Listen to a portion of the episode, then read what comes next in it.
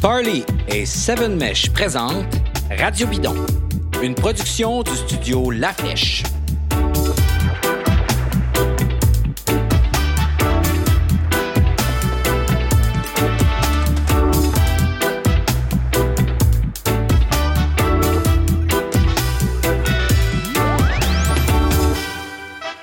Bonjour et bienvenue à Radio Bidon. Ça fait un moment qu'on s'était pas vu ni parlé Mille excuses, il s'est passé plein plein de choses depuis ce temps-là. C'est vrai, il s'est passé le Giro d'Italia, le Critérium du Dauphiné, le Tour de Suisse.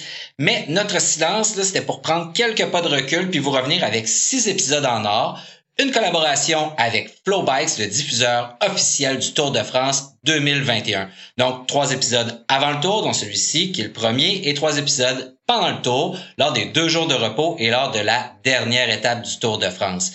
Euh, Flowbikes, si vous le saviez pas encore, bien évidemment, là, c'est le diffuseur du Tour, mais aussi euh, de plein d'autres épreuves, dont Paris-Roubaix qui aura lieu très très bientôt, euh, qui a été remis. Il y a aussi les championnats du monde sur route et aussi les Coupes du monde de cyclocross qui sont diffusées sur Flowbikes ainsi que la Vuelta d'Espagne. Donc, plus qu'une seule course pour cet abonnement-là, une super belle collaboration. On remercie toute l'équipe de Flowbikes. D'ailleurs, suivez-nous sur nos réseaux sociaux parce qu'on va faire tirer des abonnements très bientôt. Et si jamais le goût vous prend de vous abonner dès maintenant, faites-le en allant sur Flowbikes, barre oblique, radio bidon en un seul mot, donc pas de trait d'union, rien de tout ça. Donc flowbikes.com, barre oblique, radio bidon. Euh, on va faire afficher euh, l'adresse à l'écran et vous pourrez aller vous abonner. Maintenant, j'accueille, comme d'habitude, des collaborateurs parce que même si je parle beaucoup, j'ai l'impression d'aimer ça monologuer, là, mais pas tant que ça non plus. Alors, avec nous, l'analyste officiel à Flowbikes, Audrey Lemieux est là. Bonjour Audrey. Salut David, salut Charles. Et Charles Estigui, justement, que Audrey euh, vient de présenter. Bonjour Charles. Salut à vous deux. Donc, on va parler de cette fameuse grande boucle. Donc, euh, c'est euh, une grande boucle qui devait débuter normalement à Copenhague et qui finalement va commencer en Bretagne un an plus tôt que prévu. Donc, et quatre étapes bretonnes. C'est un tour qui est plus pyrénéen qu'alpin aussi si on le compare au précédent. Seulement trois arrivées au sommet un doublé historique sur le Mont Ventoux euh, qui rappelle un peu celui de l'Alpe d'Huez en 2013. Assez peu d'étapes très très de, de, de, véritables plats, mais des étapes qui menacent, comme je, on va voir là, de virer au coup de bordure ou alors où on pourra voir peut-être des attaques de baroudeurs selon euh, évidemment les vents, tout ça et comment le peloton euh, va décider de se comporter. On est loin du petit prologue ici pour commencer. Le départ de Brest et les deux premières étapes bretonnes sont loin d'être plates. On a 2600 mètres de dénivelé positif la première journée avec un final puncher pour une belle bosse avec un début à la fin pour un début à 14% de cette bosse-là. Euh, la deuxième journée, Audrey, avec un final sur le mur de Bretagne auquel on est maintenant habitué. À quoi on s'attend pour cette étape-là? C'est sûr que ça va être euh, une finale parfaite pour un puncher. Euh, ça va terminer euh, dans le mur de Bretagne.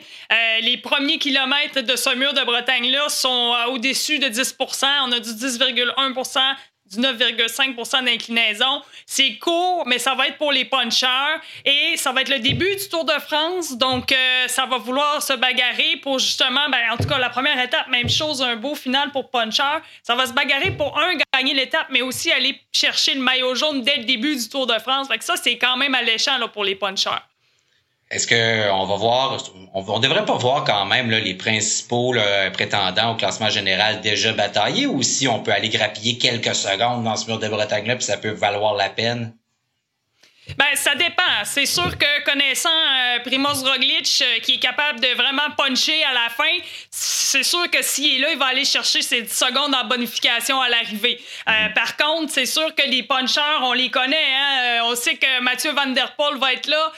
Wout Van Aert, Hirschi, c'est pas le Hirschi de l'année passée, mais en tout cas, quand même. Puis à la Philippe, c'est vraiment des arrivées pour eux.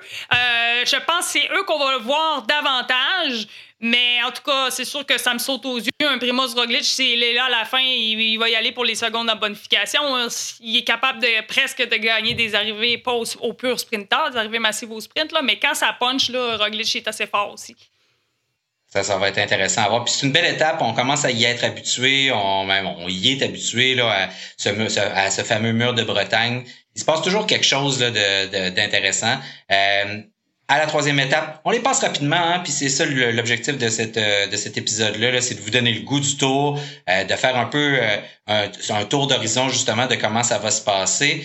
L'étape 3, bon, on est entre Lorient et Pontivy, probablement une étape de sprint là.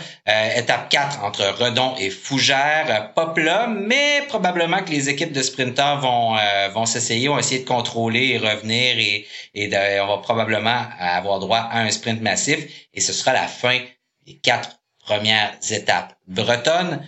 Par la suite, c'est euh, le, le, premier contre-la-montre individuel, hein, c'est 27 km, puis ça concorde avec la levée des mesures sanitaires en France.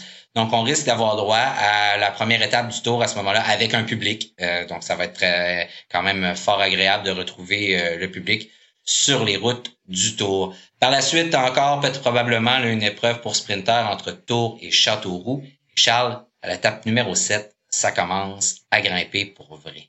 Ça commence à grimper. Euh, c'est l'étape Vierzon-le Creusot. Et pour euh, les amateurs de musique française classique, c'est bel et bien le Vierzon de, de Jacques Brel, de la chanson Vesoul. J'ai fait mes recherches. Euh, il y a peut-être un élément sur ce qu'on vient de, dire. il y a le vent qui va être à considérer dans tout le secteur breton. Euh, on verra bien ce que ça va donner contre la montre, tout ça, effectivement. Euh, on commence à arriver, euh, comme tu disais, à l'étape 7, à quelque chose d'un peu plus excitant. Mais ça, en, analysant l'étape 7, j'ai réalisé que c'était peut-être le tour type auberge espagnole. C'est vraiment les, les, coureurs qui vont déterminer. c'est pas tant le parcours que les coureurs qui vont déterminer si ça va être excitant ou soporifique. Ça peut être parfaitement dormant. Ça m'étonnerait parce que dans les dernières années, on est habitué aux étapes, euh, même ce qui n'est pas de la haute montagne devenait intéressant parce que euh, les, coureurs tentent des coups euh, à des endroits imprévus. Parce que le calendrier est ce qu'il est aussi, c'est très, très, très resserré. Il y a des gens qui ont, il y a des coureurs qui ont fait le choix de ne pas aller aux Olympiques, de se concentrer sur le tour. donc, ça commence à grimper. On va voir. il y avait un, il y avait un contexte des années précédentes aussi, on savait, on savait jamais si le tour allait se terminer cette journée-là ou non. Là, c'était comme, là, euh, on, a, un bon indice que ça va se rendre jusqu'à la fin. Ça pourrait être la première étape où on va voir les, euh, les leaders des équipes se manifester un petit peu plus. Reste à voir. On se, on se déplace à ce moment-là. On sera rendu au sud de Paris, euh, tranquillement en route vers, vers les Alpes. Ouais, et c'est quand même un passage là, très cassant. Il y a le Morvan, puis très long aussi, hein, cette septième étape-là, 248 km. Là, c'est euh, la plus C'est quand même assez costaud. Ça pourrait être. Euh, ouais, c'est la plus longue. La plus longue en 21 ans, quand même. Ouais. Fait que ça va, ça va être usant. À la huitième étape, on continue. Hein, encore, euh, c'est probablement, comme on le disait, c'est le premier contact avec les, les, les, vraies montagnes, donc ponctué de plusieurs grosses ascensions, euh, donc, euh, avec euh, la Colombière, entre autres, là, donc qui devrait être chaudement disputé. il y a beaucoup de, on le disait tantôt, il n'y a pas beaucoup de d'étapes qui finissent en, en altitude, mais il y a beaucoup d'étapes qui finissent avec des longues descentes. J'ai hâte de voir juste avant, et puis du plat, parfois un petit, ça remonte un petit peu, donc j'ai hâte de voir ça. par contre, à la neuvième étape, là c'est un peu un retour sur sur Ting parce que vous vous souviendrez qu'en 2019 là il y avait eu un, un, méga orage puis on avait dû interrompre la course là. Donc on s'était jamais rendu à à Ting. Euh, et là on va y avoir droit à la dixième étape là Albertville Albertville Valence. Là on va avoir passé euh, deux jours dans les Alpes. Euh, puis il va y avoir eu une journée de repos. Donc là on quitte le massif on s'en va. Donc ça va être pas, pas de grosses, grosses difficultés, mais on a hâte de voir qu'est-ce que ça va donner. Probablement, euh, moi, c'est mes étapes favorites. C'est les étapes de, de baroudeur où ils s'essayent des choses, où euh, c'est les débuts d'étapes qu'on voit pas souvent aussi, où il y a 150 personnes qui essayent de se sauver les unes en arrière des autres, puis finalement, elles sont toujours reprises jusqu'à ce que le peloton décide que la composition de l'échappée fait son affaire, là, puis qu'on on, on les laisse partir. Et ensuite, Audrey, c'est le doublé historique à l'étape 11, on va monter le Mont Ventoux deux fois. Rien que ça. Oui, oui. Pas une fois, deux fois. C'est une étape qui, va, qui frôle le 200 km. C'est 198,9 km. Deux fois le Mont Ventoux et ça, ça va être dans les 100 derniers kilomètres. Alors, euh, c'est quand même à prendre en considération. Les premiers 75 km de cette étape-là sont loin d'être plats, euh, mais l'action devrait commencer au troisième col de la journée, col de première catégorie qui arrive au 83e kilomètre le col de la Liguière. C'est là que l'action devrait commencer. Ensuite, ben là, ça va être les euh, deux ascensions du Mont Ventoux. C'est un petit peu plus long la première ascension. La deuxième est moins longue, mais beaucoup plus raide. Euh, c'est vraiment, vraiment, vraiment intense. Là, on parle de les trois premiers kilomètres sont à 10% Ensuite, on se rend jusqu'à Chalet-Renard. Chalet-Renard, il n'y a plus de végétation. On continue de monter. C'est vraiment là, on va voir un changement de climat. Ça s'en va très haut. Ensuite, ben, les deux derniers kilomètres du Mont Ventoux sont à 9,5% d'inclinaison. C'est sûr à 100% que les coureurs du classement général euh, vont tout donner. Euh, on se souvient aussi qu'en 2013, ben, c'était la dernière fois que, ça s'était rendu au sommet. C'est Froome qui avait remporté euh, en solo devant Nero Quintana et Michael Nieve. En 2016, on se rappelle, c'était toute une étape. Euh, c'est Thomas de qui avait gagné. On n'était pas allé jusqu'au sommet. Cette fois-là, ça se terminait au Chalet Renard parce qu'il y avait vraiment des vents très forts. Puis là, à ce moment-là, en 2016, c'était à 130 km/h. Puis c'est également l'étape, la fameuse étape que Chris Froome avait dû prendre un vélo de rechange et qui avait à côté de son vélo. Donc, ça risque d'être, c'est ça, ça risque d'être assez enlevant cette étape-là. Et attention à Miguel Angel Lopez parce qu'il vient juste de remporter le Mont Ventoux dénivelé challenge euh, le 8 juin dernier. Puis il a même euh, mis, euh, il a même fait un nouveau record d'ascension. Fait que c'est sûr que lui va être à surveiller. Mais grosse étape, la 11e étape, un gros spectacle. J'ai regardé ça, puis encore là, ce que je trouve intéressant, c'est un peu ce que je relevais tantôt, c'est on finit en descendant vers Malocène deux fois. Donc, on va on monte par saut, comme tu le disais, c'est la, montée la, la plus longue, mais la moins difficile, la moins pentue, on va dire ça comme ça. Alors, on s'en va, on redescend vers Malocène, donc il y a un autre village, puis après ça, on revient à Bédouin. Et là, de Bédouin vers le sommet, c'est la montée classique là, à laquelle on est habitué là, euh, du, euh, du Mont Ventoux. Et comme j'aime faire du, du call dropping, je vais non seulement me contenter, je vais pas me contenter de faire du call dropping, mais j'ai, quand j'ai fait la montée depuis Bédouin, Par Bédouin. je me suis procuré tout en haut. Oui, euh, par Bédouin, exactement. Je me suis procuré la petite borne euh, ici. Et donc, euh, quand on le fait par Bédouin, on, arrive à Chalet-Renard encore une fois. On arrive en haut à l'observatoire, on redescend. Et là, c'est une descente complètement kamikaze. Ce sont des lampes, des rampes, pardon, extrêmement longues et extrêmement pentues vers Malocène aussi. Moi, j'ai eu peur de manquer de frein à quelques reprises en descendant ça j'ai hâte de voir parce que là, ça va être la gang, là, qui va, là, vous arrivez en haut, les premiers qui arrivent en haut, ça va descendre à fond de train.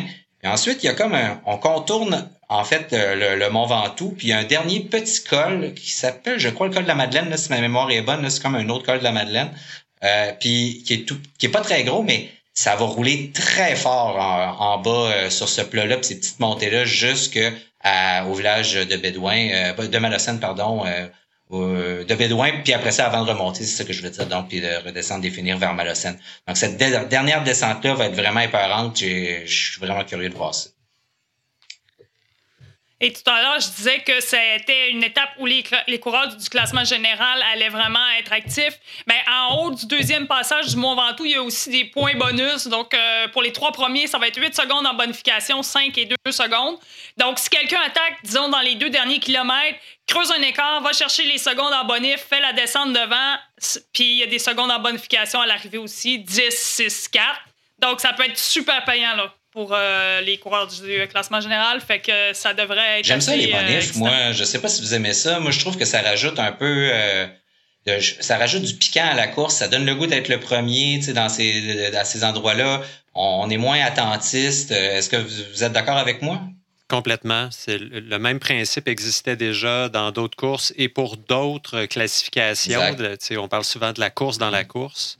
Il y en a une qui s'ajoute avec les bonifications de temps je trouve que c'est un, très bel ajout. Euh, puis, parlant des autres classifications, euh, le Ventoux deux fois va être payant pour celui qui va être à la chasse au maillot euh, à poids. Ça fait que la course dans la course dans la course risque. parce qu'on est quand même juste à la 11e étape et il reste, on n'est pas encore rendu dans les Pyrénées où il y a quand même des trucs à grimper là aussi un peu plus tard. Un peu, un peu. Un peu, un peu. Euh, Charles, un peu, un peu. Charles, les étapes 12 et 13, euh, vraiment euh, des étapes pour, pour les baroudeurs, je pense, hein, des étapes favorables aux échappées. Oui, tout à fait. Puis des étapes de, des étapes sur la plaque. c'est drôle parce qu'en lisant le dossier de presse, il y a toujours le commentaire de Christian Prudhomme pour chacune des étapes. Puis dans les dans les dans certaines étapes, c'est c'est le Tourmalet, c'est le Ventoux, mais là, les commentaires sont sur les villes euh, du patrimoine de l'UNESCO et sur les, arènes euh, romaines parfaitement conservées. Ce n'est pas nécessairement pour le décor ou pour le parcours comme tel que ces étapes-là vont être intéressantes, mais sans, aller sur les favoris de la course, on se gardera ça pour une autre discussion. Euh, il y a beaucoup de leaders d'équipe qui ne sont pas des leaders, des, des, contenders au euh, classement général. Donc, ce genre d'étape-là, 12 et 13, va être, euh, va être parfaitement. ça va être les étapes à viser pour ces genres de coureurs-là, desquels on parlera plus tard. mais donc, et ça se fait sur la côte. C'est le prochain épisode. voilà.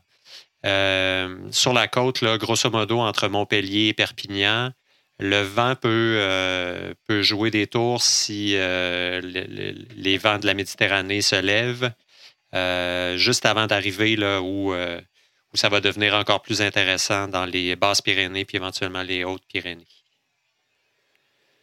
Exact. Avec la quatorzième étape, donc, qui nous amène entre Carcassonne et, qui, je ne sais pas si on dit Quillan ou Quillan, mais je veux dire Quillan parce que c'est comme ça qu'instinctivement je le prononcerai.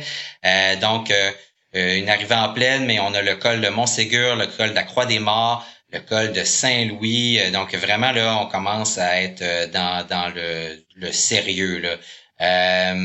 ensuite, la quinzième étape, entre Céret et Andorre-la-Vieille, dans la principauté d'Andorre, on va être chez Michael Woods, donc parce qu'il habite maintenant presque presque toute l'année, pas l'hiver en fait, l'hiver, il nous disait qu'il habite toujours à Gérone parce qu'il fait trop fret pour rouler euh, à Andorre, mais que l'été et le reste de l'année, il habite là-bas pour pouvoir faire de la haute montagne. Donc, on va avoir droit à un beau spectacle là-bas aussi. Par la suite, euh, l'étape 16, le 13 juillet, entre le pas de la case et, euh, Saint-Gaudens, là, ça va peut-être être, selon les, les, les, les, analystes, là, un jour off, entre guillemets, pour les prétendants au classement général.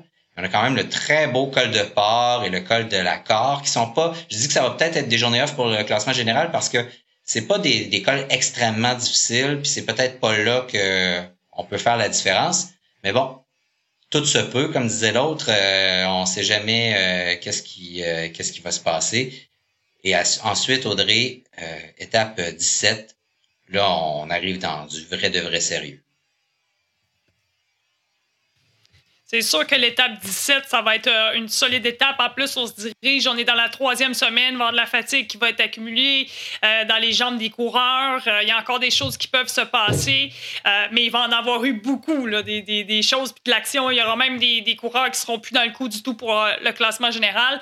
La particularité pour cette étape-là, c'est qu'il y a un enchaînement de montées vraiment très difficile. Deux cols de première catégorie, le col de Persoude, le col de Val-Louron-Azet, et on termine ça, belle arrivée au sommet, le col du Portet.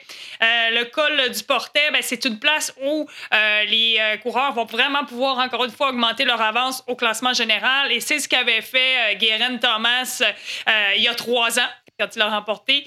c'est Quintana qui avait remporté en solo cette étape-là.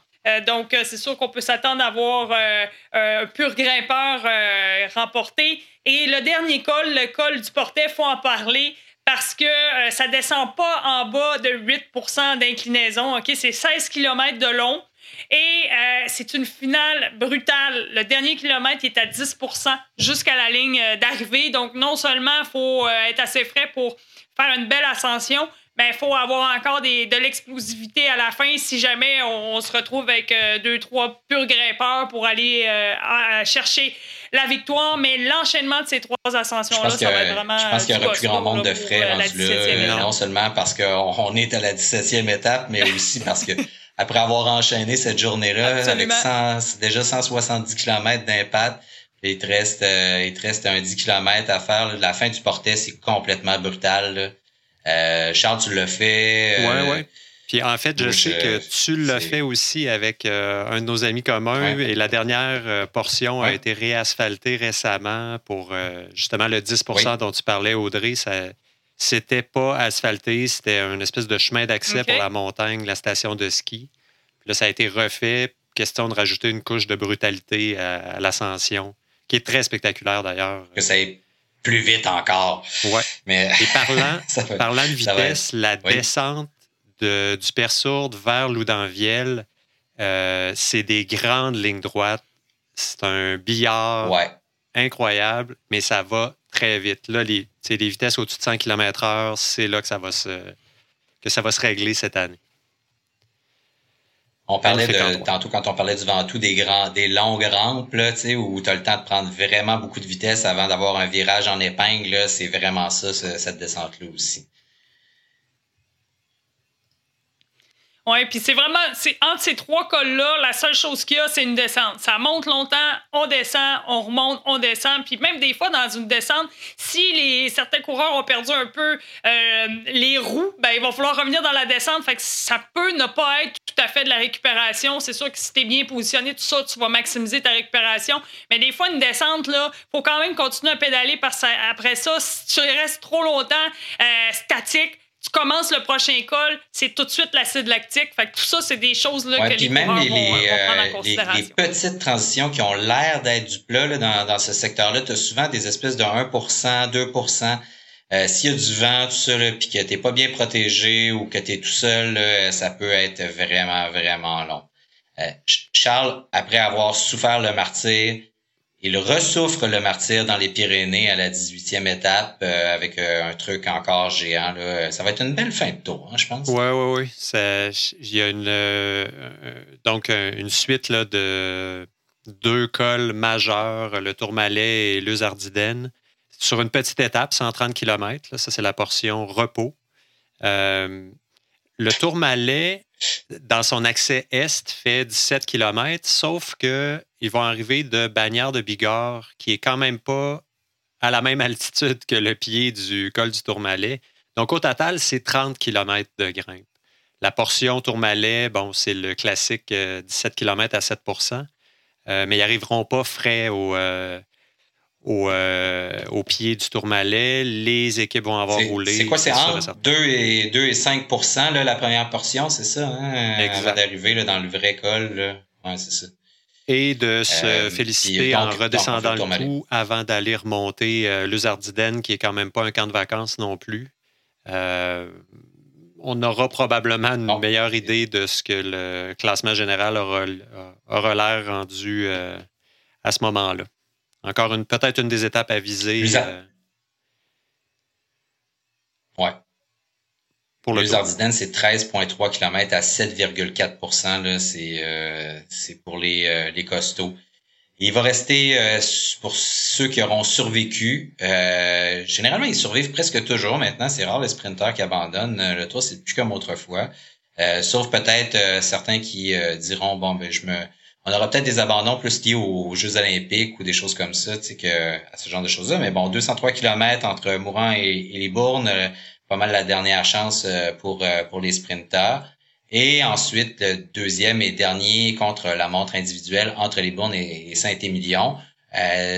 J'en ai pas parlé tantôt. le premier chrono, ça va probablement être l'occasion pour le classement général là, de bouger pour la première fois dans le tour. Et là, ça va être l'occasion de bouger pour la toute dernière fois dans le tour. J'aime bien avoir un contre-la-montre comme ça dans à l'avant-dernière étape. Moi, je, trouve que c'est comme le moment de vérité. On en a eu un dramatique l'année dernière, vraiment spectaculaire.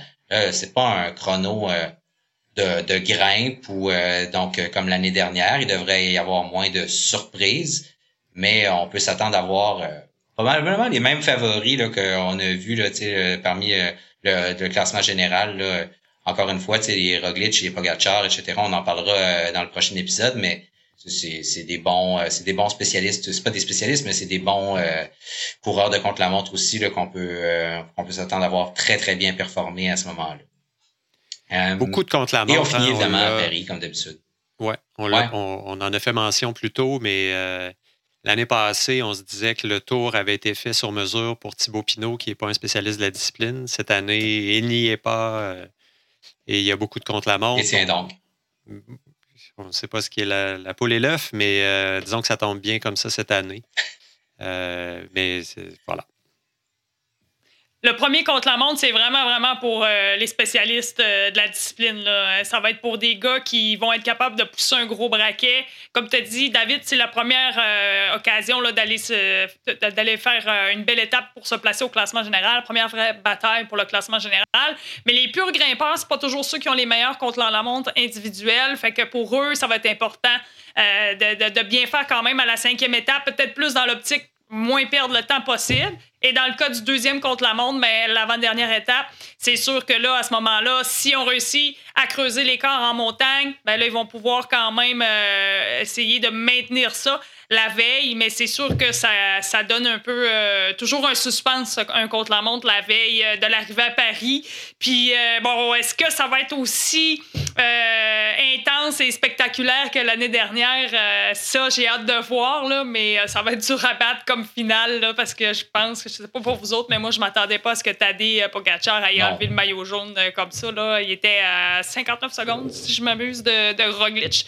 en tout cas, à suivre, j'ai hâte de voir, là, mais. Euh, D'après moi, Dumoulin et Van Aert euh, ne s'attendaient pas non plus à ce que. ça. à ce que Pogacar prenne le, le, maillot à ce moment-là. Leur visage dubitatif. Ah, ils avaient euh, deux faces d'enterrement, là, ouais. Mais bon, le premier contre la montre aussi. Le, sourire, tu sais. Oui, complètement, qui, était livide. Et j'allais dire que sur le premier contre la montre, ça va peut-être être, l'occasion aussi de euh, départager qui est le leader à l'intérieur d'une même équipe. Euh, tu disais, Audrey, que ce n'est pas nécessairement le meilleur grimpeur qui est le meilleur contre-la-montreur.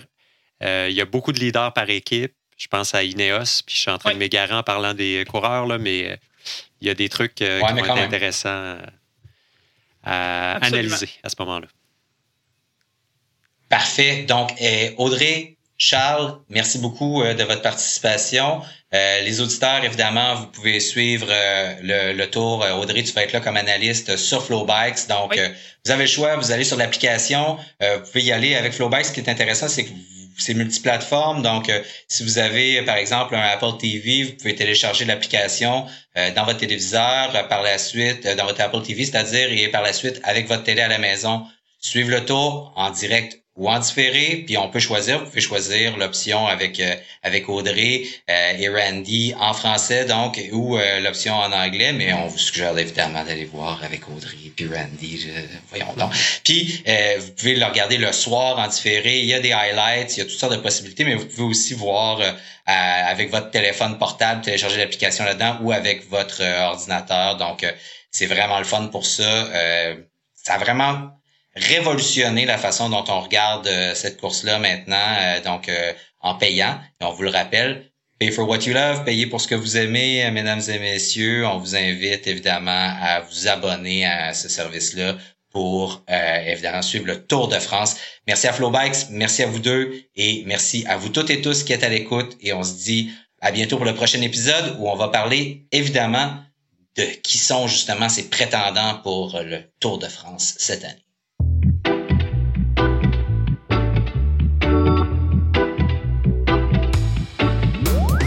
Radio Bidon est une présentation de Parley et Seven Mesh. L'émission est conçue par La Flèche. Gabriel Bourdage est en charge du montage de la version audio. Si vous aimez Radio Bidon, abonnez-vous à une plateforme de balado pour ne rien rater. Vous pouvez aussi faire un don à l'émission sur notre page SoundCloud. Radio Bidon est désormais disponible en format vidéo sur YouTube et sur Patreon.